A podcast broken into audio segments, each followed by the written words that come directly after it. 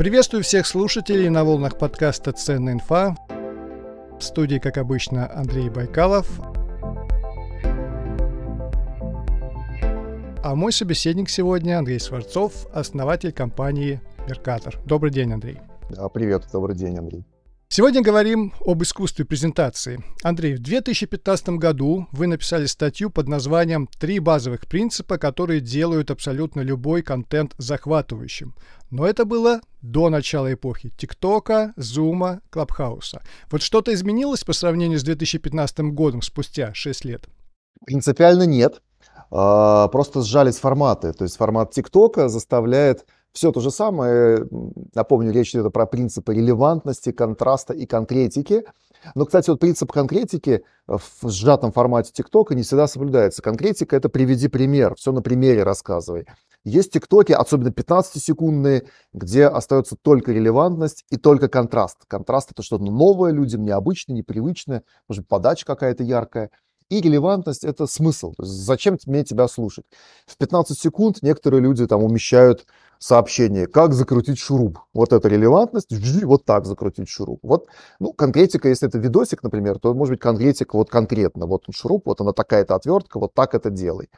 То есть, в принципе, ничего принципиально не поменялось. Там, на самом деле, уже несколько тысяч лет ничего не меняется. Интересное сообщение — это нужное и важное, это что-то там конкретное, и э, оно новое, контрастное, да, или как-то по-новому поданное. Просто ТикТок он просто все это сжимает максимально плотно. В этом, кстати, крутизна ТикТок, он мне очень нравится.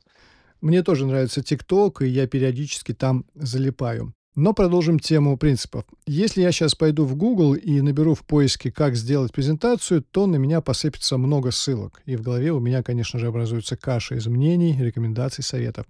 А как делаете вы? Как вы начинаете подготовку презентации? Обычно я иду следующим путем. Я пытаюсь понять, что должна сделать моя аудитория после выступления. Вот именно так. Что она должна сделать? Если я знаю, что она должна, то есть я, например, там ее мотивирую каким-то изменением, если это в бизнесе, на работе. Понятно.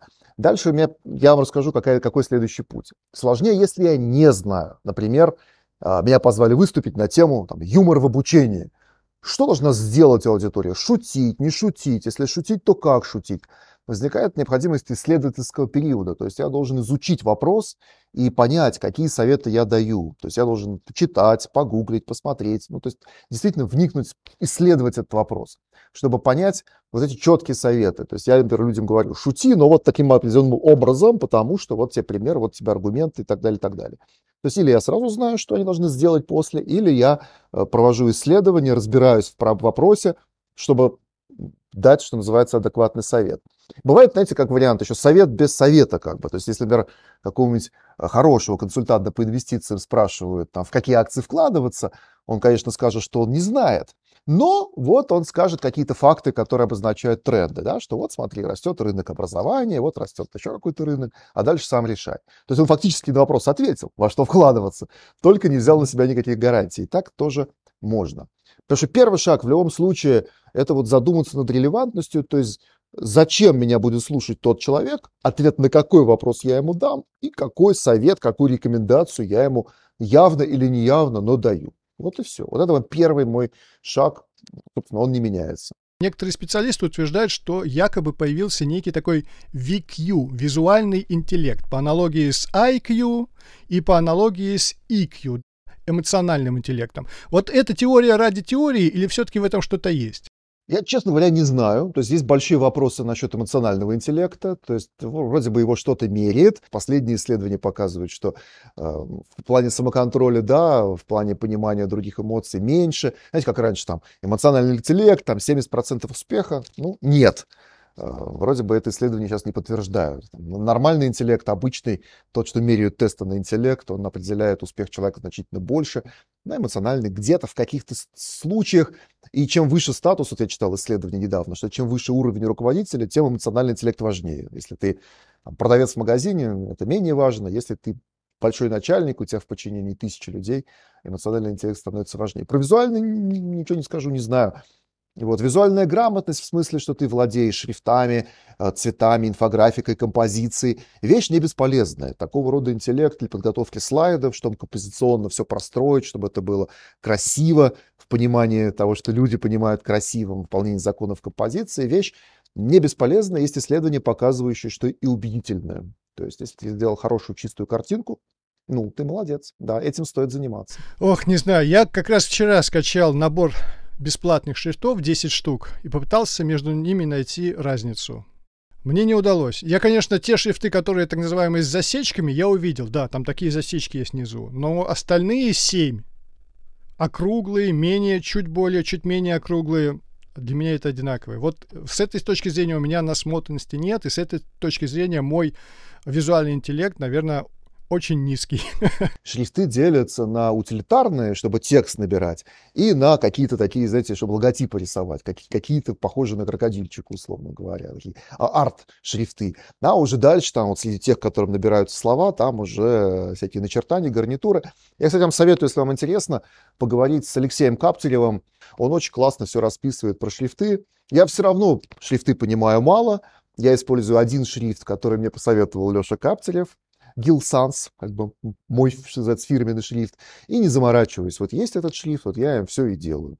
Вот. Ну, а, наверное, есть смысл. Я, я лично сам, ну, моя сфера интересов находится больше именно в публичном выступлении, как работа самого человека. В визуальной форме я знаю инфографику, тут я компетентен рассуждать. Что касается э, шрифтов, композиции рисунка, иллюстрации, фотографии, ну, это просто немножко не моя профессиональная тема, поэтому тут я мало что вам скажу. Давайте вернемся к принципам успешной презентации. Вы уже сказали, что в момент подготовки презентации нужно прежде всего подумать о том, что люди должны сделать после вашего выступления. А какой второй шаг? Второй шаг – понять, кто ваша аудитория. Э, это можно сделать при помощи инструмента матрица в координатах экспертиза и мотивация. Рисуйте на бумажке горизонтальную ось, на ней будет мотивация. Соответственно, здесь самые незамотивированные люди, которым пофигу наша тема, здесь те, кому это очень интересно. Значит, у вас возникнет вопрос, насколько вам этих людей надо заинтересовать сначала. А по вертикальной оси у вас будет экспертиза. Внизу будут самые люди, которые вообще профаны, ничего не понимают. Наверху будут эксперты. И вот представьте, если вы говорите о тех же самых инвестициях, одно дело, если вы там в детском саду это рассказываете детям, которым это неинтересно, они ничего не знают, надо заинтересовать какими-то примерами, историями, или там э, шкала эксперты, которые очень увлечены, там руководители инвестфондов, например, которые ждут от вас серьезных экспертных выкладок. Вот вы понимаете в этой матрице, с кем вы имеете дело, соответственно, соотносите со своими силами и компетенциями, насколько вы вообще годитесь, чтобы этой аудитории что-то содержательное и новое сказать. И если вы чувствуете, что да, я это могу сделать, вы тогда начинаете искать потенциальные возражения аудитории. То есть если я магом, э, магом это такое условное название экспертов, э, замотивированных, руководителям инвестиционных фондов, советую инвестировать там туда, в зеленую энергетику или в ESG, вот это вот, то потенциальное сомнение э, может быть, типа, а пора ли уже, не пора ли, а какую долю своих активов, ну и, то есть следующий шаг после того, как определились с аудиторией, попробовать нащупать потенциальное возражение, то есть почему они могут быть против. Ну и это следующий шаг драматургической работы. Вы просто выписываете сомнения и тоже можете на эту тему аргументы высказать, что не надо инвестировать в ESG, потому что там потому-то, потому-то. И я на это вам скажу, что все-таки надо, потому что вот был пример, что вот облигации РЖД один фонд не купил, потому что сказал, что э, РЖД железнодорожная наша компания недостаточно зеленая, потому что она возит уголь. РЖД говорит, да мы зеленые, мы электричеством пользуемся. Нет, вы недостаточно зеленые. У ваших вагонах ездит уголь.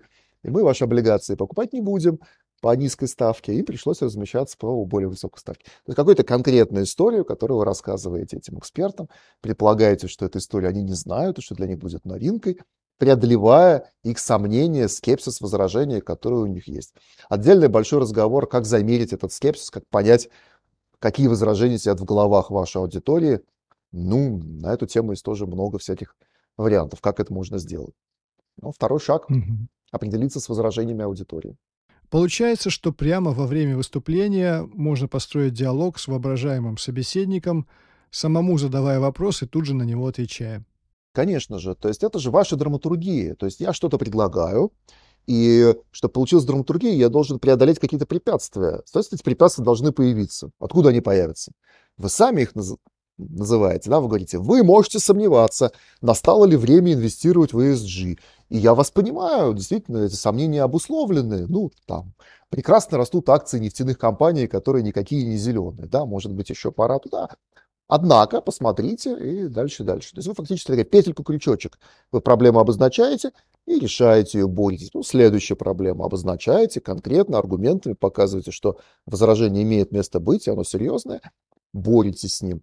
У этого есть много, у этого процесса много есть объяснений, почему так надо делать, начиная от драматургического, что это просто интересно смотреть, как спикер а, борется с проблемами и что-то нам доказывает, заканчивая исследованиями, которые показывают, что а, аргумент против, который прозвучал против вашей точки зрения, если вы его преодолели, усиливает убедительность. Есть такие исследования, описанные в книжке Sage Handbook on Persuasion. Ну, Sage — это такой крупный исследовательский холдинг Великобритании, который вот собирает разные анализы. Вот он, в частности, написал такую книжку Handbook on Persuasion. И там вот есть отдельная глава, посвященная тому, что, возражая само, самому себе, аргументированно побеждаете возражение, усиливается persuasion, усиливается убеждение аудитории. А есть какой-то особый, ну что, не секрет, или, может быть, ваш совет, как красиво уйти со сцены, как красиво закончить презентацию? Есть прием закольцовки композиционный прием, который очень красивый, и который я всем рекомендую. Звучит он так. С чего начал, тем и закончи. То есть еще раз вернись в начало. И как это можно сделать? По-разному. Например, ведя мастер-класс, ты можешь начать историю своего провала. Там, 20 лет назад я выступал на сцене, и облажался полностью, тра-та-та-та-та. Дальше ты рассказываешь свой мастер-класс, и в конце ты возвращаешься в эти 20 лет назад, ну хотя бы так, что если бы тогда я бы знал эти принципы, то... Или вчера я проводил мастер-класс на ту же самую тему, что и 20 лет назад, и по-другому.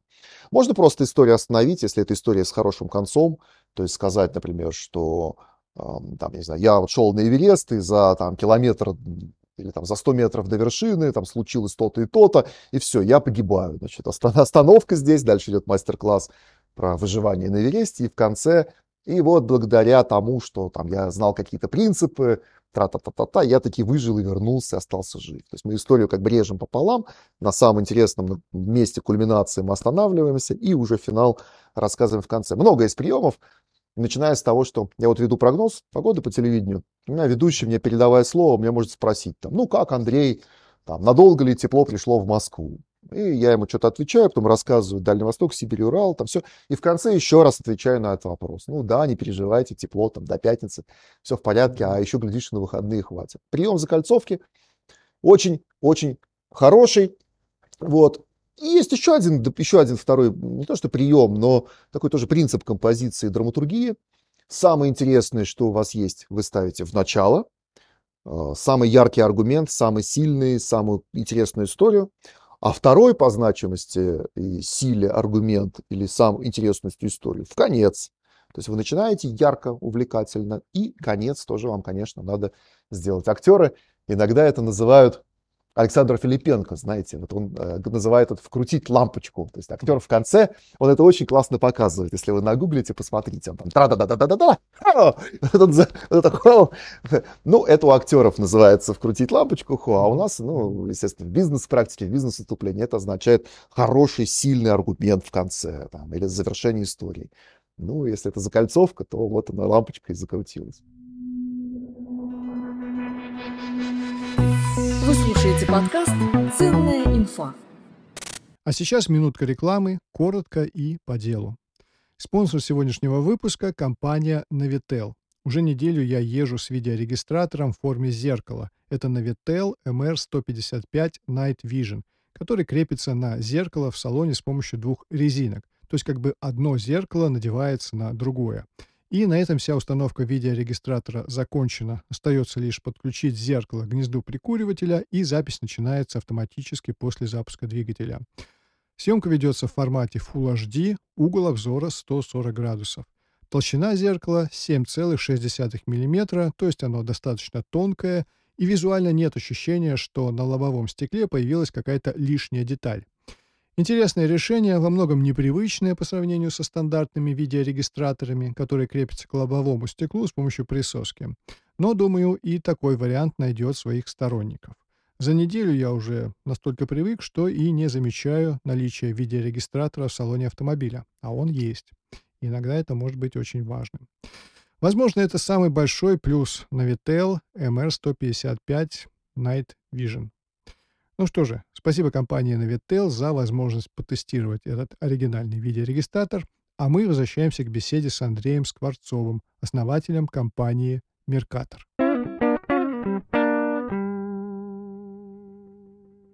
Андрей, а сколько у вас за 25 лет работы было публичных выступлений? Ведете подсчеты? Если посчитать э, эфиры прогноза погоды на телевидении, то на тысячи идет счет. У меня же публичное выступление, я же по-прежнему это делаю в телеке, и это, это то же самое все. Э, отвечать на вопрос, зачем я сегодня рассказываю людям, да, что они должны сделать после, что пойти погулять, или там не забыть машину убрать э, с дороги в Владивостоке, потому что будет гололед, и она уедет там с сопки вниз, там разобьется. То есть это то же самое. Таких выступлений, ой, я сейчас вам расскажу смешное.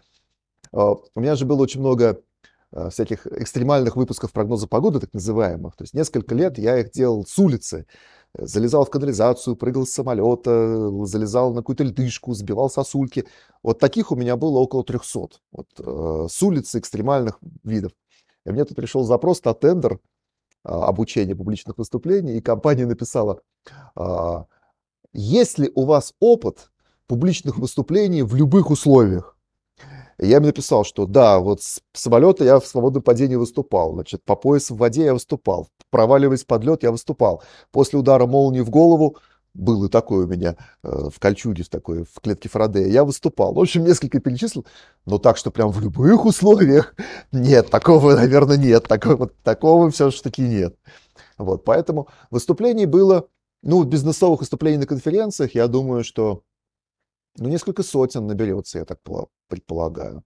А с погодами так на тысячи счет идет, да. Угу. Ну вот а, вы упомянули в предыдущем ответе слово провал. Вот были, э, наверное, были, я все-таки предположу, что были неудачные выступления. И вот как вы выходили, э, решали этот вопрос, когда чувствовали, что вот публика как-то, ну, не так реагирует? Что вы делали? Есть ли какие-то советы тоже? Ну, во-первых, провал каком, вы поймите, я не иронизирую сейчас, э, это чуть ли не вся моя жизнь. То есть я очень критично к себе отношусь, и я очень всегда вижу плохое. И, честно говоря, у меня есть ощущение, что у меня удачных выступлений не так уж много. А более того, начинал я, мои первые выступления были такой провал, что не у каждого еще такой будет. Я вот люблю рассказывать, уже сейчас люблю рассказывать, что, например, свое первое публичное выступление я вообще не вышел на сцену. То есть моя компания, где я директор, заплатил тысячу долларов конференции по маркетингу, чтобы я вышел, ну и что-то там прорекламировал нас. Я даже что-то подготовился, какие-то ролики там хотел показать. Но когда объявили мое имя, меня так затрясло, я просто не, не вышел на сцену, я пошел в туалет вообще другую. И вот э, как вам? Э, может, это не самый большой провал, кстати, был, да? Ну, не вышел и не вышел. Вот. Но э, что я делал? Ну, я анализировал. То есть, например, после этого провала я понял, что ну, надо с этим что-то делать, надо учиться. Мне всегда если ты ошибаешься, ну, ты должен что-то попробовать сделать. Э, в идеале найти ментора, найти мастера. И очень интересно, что каждому уровню соответствует свой мастер. То есть, когда ты ничего не можешь, и ты даже не можешь выйти на сцену, тебе сгодится любой педагог. Любого в Ютубе находишь, там, он тебе там даст совет, э, не знаю, испускать невидимые лучи в углы комнаты, ты начинаешь испускать невидимые лучи, и худо-бедно как-то выходишь и что-то произносишь. Там плохо произносишь, неинтересно, появляется следующий мастер, который тебе скажет, что надо быть конкретным, нужны кейсы, да, не говори общие слова. Окей, ты начинаешь говорить кейсы. Ну, появляется следующий мастер, который тебе скажет, кейсы должны быть осмысленны. Зачем ты их произносил, да, что должна аудитория сделать после того, как она услышит твои кейсы, что у нее останется в голове. Мне, может, повезло, может быть, так сам, так получается со всеми, но мне попадались педагоги, которые меня вот учили на этом пути, и я все лучше и лучше что-то понимал.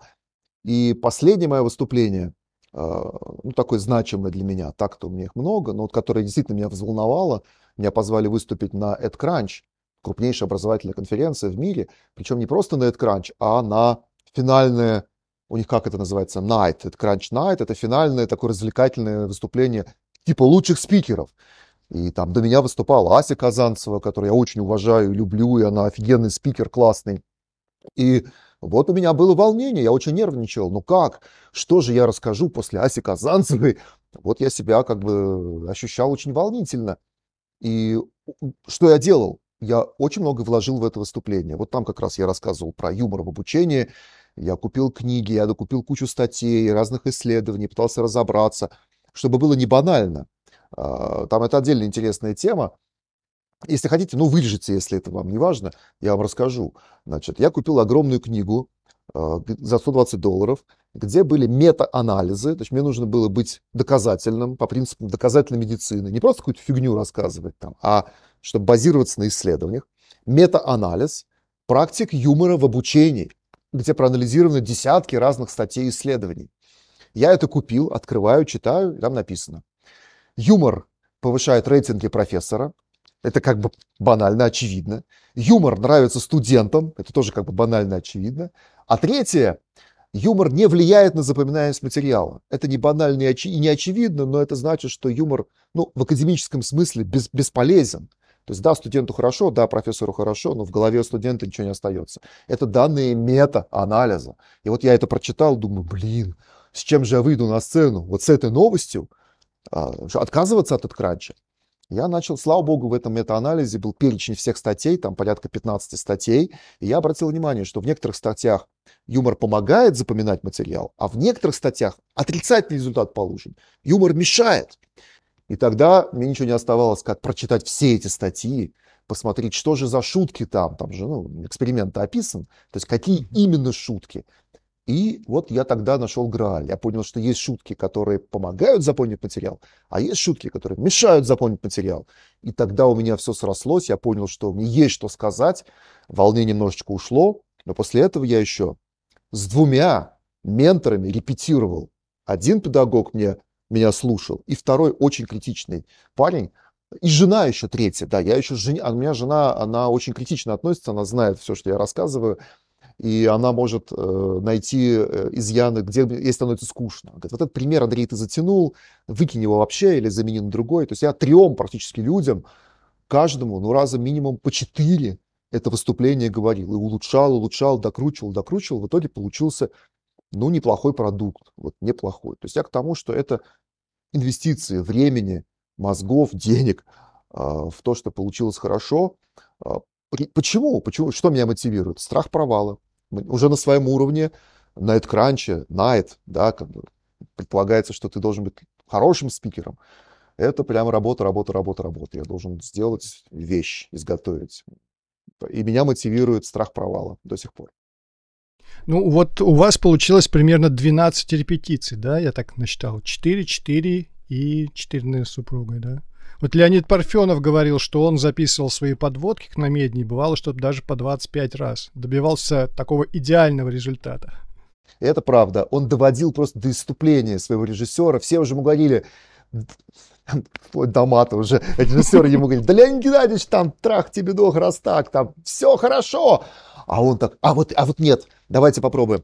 Э, и там, например, мы снимали географические карты, и у него ну, Парфенов маньяк. Это, знаете, э, вот, знаете, чем гений отличается от негения? Гений может супер инвестировать время свое. То есть Парфенов, я как-то раз прихожу к нему в кабинет, и он такой от счастья трясется. Он говорит, слушай, говорит, знаешь, что я только что получил? Ну, факс, это какие-то, видимо, еще 90-е годы или там начало, начало 2000-х годов. Он, он получил факс от производителя шампанского, Майет и Шандо, вот это вот список заказчиков за 1812 год. И там перечень, и первое место занимает Денис Давыдов, там на втором месте императорская семья. То есть, а у него в фильме это одна фраза про то, что вот как пили шампанское. То есть ради одной фразы, ради пяти секунд контента, сколько труда, запрос, а у них там CRM-система, значит, работает с 19 века у производителя шампанского. Вот, вот это отношение к контенту, где нет мелочей, и ради каждой секунды... А сколько идет в корзину? Представляете, сколько он должен набрать материала, чтобы потом из него сделать? Вот, вот поэтому у него рождаются гениальные фильмы. Он такой мастер, которых, ну, мало. Для меня рядышком немножечко стоит еще... А, сейчас, господи, сейчас, сейчас, сейчас вырежете, как я это вспоминаю. Для меня рядом стоит Кирилл Викторович Набутов, тоже большой мастер э, из Петербурга, который делает свои фильмы не менее, ну, немножко иначе, по-другому. Ну, просто, просто я тоже был свидетелем, как он работает, тоже так же тщательно. Наверняка есть и другие, наверняка. Но просто вы сказали про Парфенова. Я был молодым журналистом, и э, Парфенов правил мой сюжет. Тоже к нему захожу в кабинет. Он говорит, ну, в принципе, так неплохо, говорит. Там надо немножко переписать, и отдает мне этот листочек. Я смотрю, ну, там предложение полтора, наверное, осталось не зачеркнутым. Вот. Ну, я, конечно, ушел, потом переписал, но шоковое впечатление мне было обеспечено. Вот. Очень везучий человек. Нет, это, это одна из лучших школ. Меня он не учил, но просто я был рядом, мы делали графику, карты, я просто видел, ну, на съемках бывал на всех этих, видел, как он работает, как он относится к работе. Это, конечно. А, следующий вопрос. Я хотел вам задать про цифры. Вот я вчера тоже а, при подготовке к программе скачал презентацию «Газпром Медиа». Посмотрел, что они там пишут на 40 страницах, не вчитываясь. Вот. И там все было в каких-то графиках, цифрах. И то же вот, вот внимание расплывалось. И вот поэтому я такой вопрос хотел вам задать, придумал. Вот как показывать а, правильно сложные большие цифры, большие объемы цифр, графики, вот чтобы зритель или слушатель не заскучал, не уснул во время презентации? А, смотрите, ответ здесь лежит такой. Вы должны в первую очередь вспомнить про сегментацию аудитории. Потому что нет однозначного ответа. Как показывать большие сложные цифры? Вот вы привели в пример отчет «Газпром Медиа», если вы рекламодатель, если от этой информации зависит эффективность ваших денег, и будете вы размещать рекламу там на ТНТ, где, в каких передачах, на какую аудиторию, понимаете, это очень важно. Я вас уверяю, вам нужны все эти цифры. И тогда лучший вариант подачи – это эти большие сложные графики, Э, максимально подробно все, чтобы у рекламодателя не возникло ощущение, что им манипулируют. Представляете, вы рекламодатель, вы собираетесь там 100 миллионов долларов вложить, а вам получается отчет, где там большая цифра 8. Что 8? Средний рейтинг там, не знаю, там, доля там, или что-то еще. Мало этого. Я хочу видеть по программам, по дням недели, по времени дня, по времени суток, сегментации по аудитории. Там, я хочу максимум всего, что вы собираете, в идеале все увидеть. Есть инфографика, конечно, мы можем визуализировать эти данные, можем рисовать диаграммы, столбики и прочим, прочим, но в некоторых ситуациях мне нужна даже исходные данные. Дайте мне Excel, пожалуйста, я сам его запихну, проанализирую в свою модель, там просчитаю. Это ситуация, когда я очень заинтересованный и очень экспертный. И вот там упрощения э, вредны, они просто вредят доверию. Есть ощущение, что любое упрощение да, означает, что, может быть, вы что-то там от меня прячете. Если же вы просто скачали презентацию, ну, окей, давайте другой пример приведем. Если, например, представитель «Газпром Медиа» будет выступать на какой-нибудь бизнес-конференции, а, например, там на TED, там совершенно другой формат. Там люди не очень заинтересованы, вообще знать не знают, что это такое и зачем им это знать. И вот он тоже, он должен себя понять, значит, ради чего, да, что эти люди должны сделать. Ну, например, а, Газпром Медиа – это платформа для вашего контента. Мы ваш контент можем показать на аудиторию 10 тысяч человек тестовую, и вы посмотрите, потестируете, там что-то такое. Вот что, да? Вот Тут как бы вам нужны большие слайды, большая цифра, какие-то развлекательные картинки. То есть это другой формат, другая подача данных. Да? Ну, грубо говоря, на одной шкале это TED, или там выступление Стива Джобса, где огромный экран, он маленький, огромный зал, 5000 человек, э, цифры никто вникать не собирается, поэтому появляется там вот это 8, там, да, и отлично. И на другом конце это серьезный разговор, один на один, может быть, даже, где вот тебе отчет, вот разбирайся и так далее. Угу. Понятно. И вопрос такой хотел вам задать. Есть ли у вас ритуалы подготовки к публичному выступлению или, может быть, дадите какие-то советы? Ну, смотрите, ритуалы.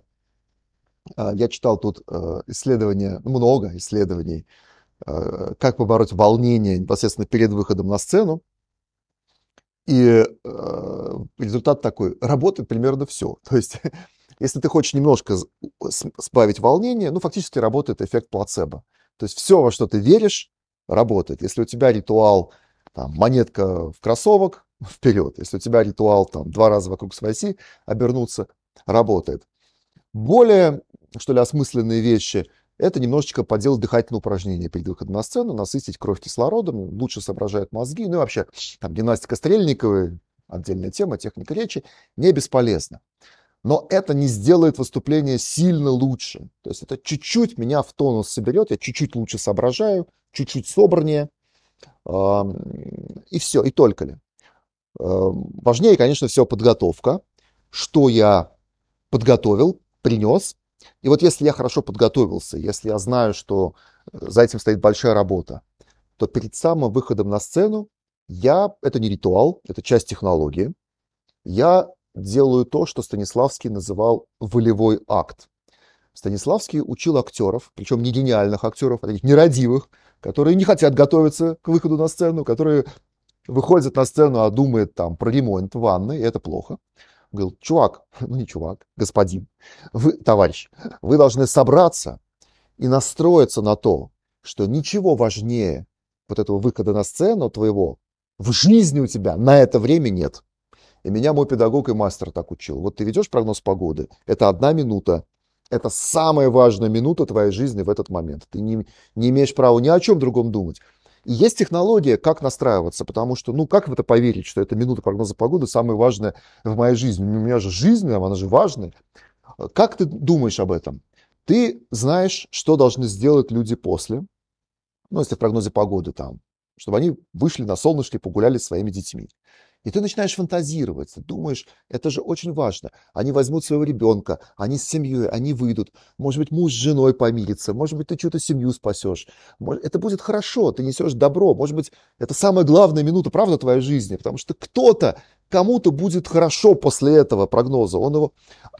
Это сложно, если действительно за этим нет материала. А у меня был действительно один материал, где я рассказывал про а, Прогноз погоды благоприятствовал байкерам, было начало байкерского сезона. Я предупредил автомобилистов, что вот завтра уже начнутся байкеры на улицах, потому что сухо, солнечно, все. Поэтому вот зеркальца, двери там, да. И мне мой мастер делал замечание. Это был как раз пример провала. Потому что я в этом прогнозе погоды как раз в этом полностью забыл вообще текст и забыл, о чем говорить. И просто не вышел в эфир. Был у меня и такой прогноз погоды. И мне потом на меня мой педагог, мастер – а, профессор, декан, в прошлом декан актерского факультета ГИТИСа, он мне говорил, Андрей, ну что ж такое, ведь ты мог быть, может быть, и первый раз в жизни от твоего выступления зависела чья-то жизнь. Ведь кто-то погиб, вот ты не предупредил автомобилиста. Сколько тебя человек могло посмотреть? 5 миллионов? Это 5 миллионов автомобилистов, потому что был ночной эфир. Очень велик шанс, что сегодня он кого-то сбил из-за того, что ты не сосредоточился на задаче, на цели, погиб человек, вот иди теперь и живи с этим всю жизнь. Это принцип Станиславского, это метод, это не, не ритуал, не фенька, не лайфхак, не фишка. Это просто часть подготовки, самая последняя часть перед выходом на сцену. Две минутки собрался, сосредоточился и вот это себе рассказал, что то, что ты сейчас скажешь людям, очень важно, может спасет чью-то жизнь. Конкретно, прям представь себе этого конкретного человека, может, друга своего байкера, которого, возможно, не собьет автомобилист, Просто на эту тему пофантазируй. Да? Ты будешь выступать там. Юмор в обучении. Кому это будет полезно? Может, какой-то профессор молодой, может, он ты пошутит правильно, не пошутит неправильно, там, ты спасешь его карьеру, там, ну, ты, ты хорошее дело несешь людям. Вот об этом подумал, сосредоточился и... А, и еще, после, еще полезно вспомнить структуру свою. То есть вот ты зарядился волевым актом, и, ага, завязка у меня здесь, три возражения аудитории, на них я скажу это, это, сюда, это, сюда, это, и в конце зафиналю, закольцую, вот композицию помню, все. И пошел работать. Угу. Спасибо. И завершающий вопрос тогда выпуска. Я попробую закольцевать выпуск. Снова давайте вернемся в 2015 год. И снова вернемся уже к ТикТоку и к нынешнему поколению, к поколению Z. Вот на что я обратил внимание. Допустим, если мы считаем поколение Z это поколение, которое родилось начиная с 2000 года, то в 2015 году было им по 15 лет. Сейчас им по 21 году. Они уже работают, они уже получают зарплаты. Вот. И они, э, эти ребята, это люди, которые не представляют себе мир без интернета. Вообще. Они даже не, понимают, что такое э, жить без интернета. И вот с точки зрения презентации, вот как до таких достучаться? Потому что с каждым годом их будет становиться все больше и больше. и с ними тоже надо работать, в том числе и с точки зрения бизнеса. Смотрите, ну, во-первых, э, я скептически отношусь вообще к теории поколений, там, Z, не Z, ну, это вы знаете, и социологи об этом часто говорят. Различия внутри поколения больше, чем между поколениями. То есть внутри этих молодых ребят есть очень умные, очень глубокие, ну и бестолковые, раз, разные есть всякие. Интернет это быстрый доступ к знаниям, то есть они могут любой факт проверить. Если им что-то интересно, они сразу проверяют. Я вам скажу по секрету, что я в ТикТоке уже целую неделю. Я делаю ТикТоки и пробую себя там в этом. И меня поражают комментарии, которые пишут эти люди. У меня там коротенький 20-секундный ТикТок про то, как Сергей Эйзенштейн делал э, режиссуру фильмов. И если человек хочет написать осознанный ответ, он набирает Эйзенштейн, они знают про Сергея Эйзенштейна, эти 20-летние, 18-летние, 14-летние люди. Они, то, они про это что-то знают уже, и это физически круто. То есть ты общаешься э, с аудиторией, которая имеет возможность проверить любое твое слово. И тебе надо быть очень осторожным в этом смысле. То есть я считаю, что это очень хорошо и очень круто. Это критически мыслящая аудитория, которая все проверяет, которая может ту, в любой момент узнать больше тебя про этого Эйзенштейна. Книга «Монтаж» Если хотят, конечно, да, если им интересна тема.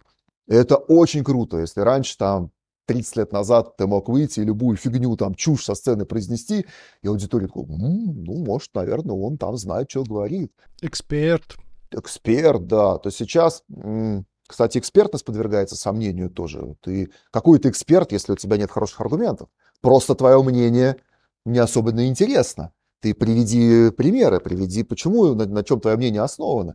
И, кстати, лучший из экспертов, там, Сергей Гуриев, например, вот он, они всегда, если вы обратите внимание, он, ну, исследование такое-то, тра-та-та-та-та, пример такой-то, поэтому тра-та-та-та-та. Вот. И э, я бы сказал так, не то, что поколение ТикТока, а просто вы правы, что молодые люди, они привыкли, вот у меня дочке 7 лет, и она уже знает, что если ей интересен динозавр, она идет в интернет и все узнает про этого динозавра. А вот сейчас она заинтересовалась Древним Египтом. Все, она египтолог, она, ну, понятно, что ограничения, там детский интернет, но она смотрит какие-то ролики, она лучше меня уже знает всех богов, там, кто Анубис, кто Осирис, там, и так далее. Это потрясающе совершенно. И ей уже не, не напаришь, да, как бы она разбирается в теме. Я, я считаю, это очень хорошо. Это новый мир, честный, правильный, критичный мир, который будет, э, возможно, выдавит огромное количество манипуляций, маркетинговых манипуляций, не знаю, медицинских манипуляций, политических манипуляций, каких угодно. И, возможно, наступит торжество здравого смысла уже очень скоро, очень на это надеюсь сам. В ТикТоке, мне кажется, ну, мы уже очень близки к этому. Потому что ТикТок, помимо всяких дурацких роликов, там очень много хороших, интересного контента, именно обучающего, образовательного и прочего. Юридические курсы, там, драматургические. Согласен. Там в ТикТоке есть один парень, который рассказывает о том, как он инвестирует. Он буквально за 340 секунд объясняет и показывает вещи, допустим, что надо делать там с какой-то акцией, да, и как он это делает, и какой у него результат получается. И вот как бы эти 30 секунд стоят того, ну, может быть, я сейчас, конечно, утрирую, ну, такой толстой книги по инвестициям. Хотя, наверное, все-таки не помешает, как, конечно, книгу прочитать, чтобы иметь представление. Но вот с точки зрения практики эти ребята, ну, многих экспертов просто кладут на лопатки. Вот такие сегодня ребята. Хорошо, Андрей, большое вам спасибо за беседу. И, уважаемые слушатели подкаста, надеюсь, вам тоже было очень интересно. Спасибо, Андрей, всего вам доброго. Да, спасибо. Всем пока, привет и удачи. Как обычно, я прошу отметить мою работу лайком в Apple Podcast. Мне, как автору подкаста, будет очень приятно. А если отзыв оставите, то вообще. Напомню также, что на моей странице в Патреоне вы можете вступить в число резидентов подкаста. Резиденты подкаста получают бесплатные книги от издательств Альпины и Мифа, а также доступы к библиотеке Smart Reading. Все, что нужно сделать, это стать резидентом подкаста. Ссылка на Patreon в описании. Всего вам доброго, берегите себя и до встречи на просторах интернета.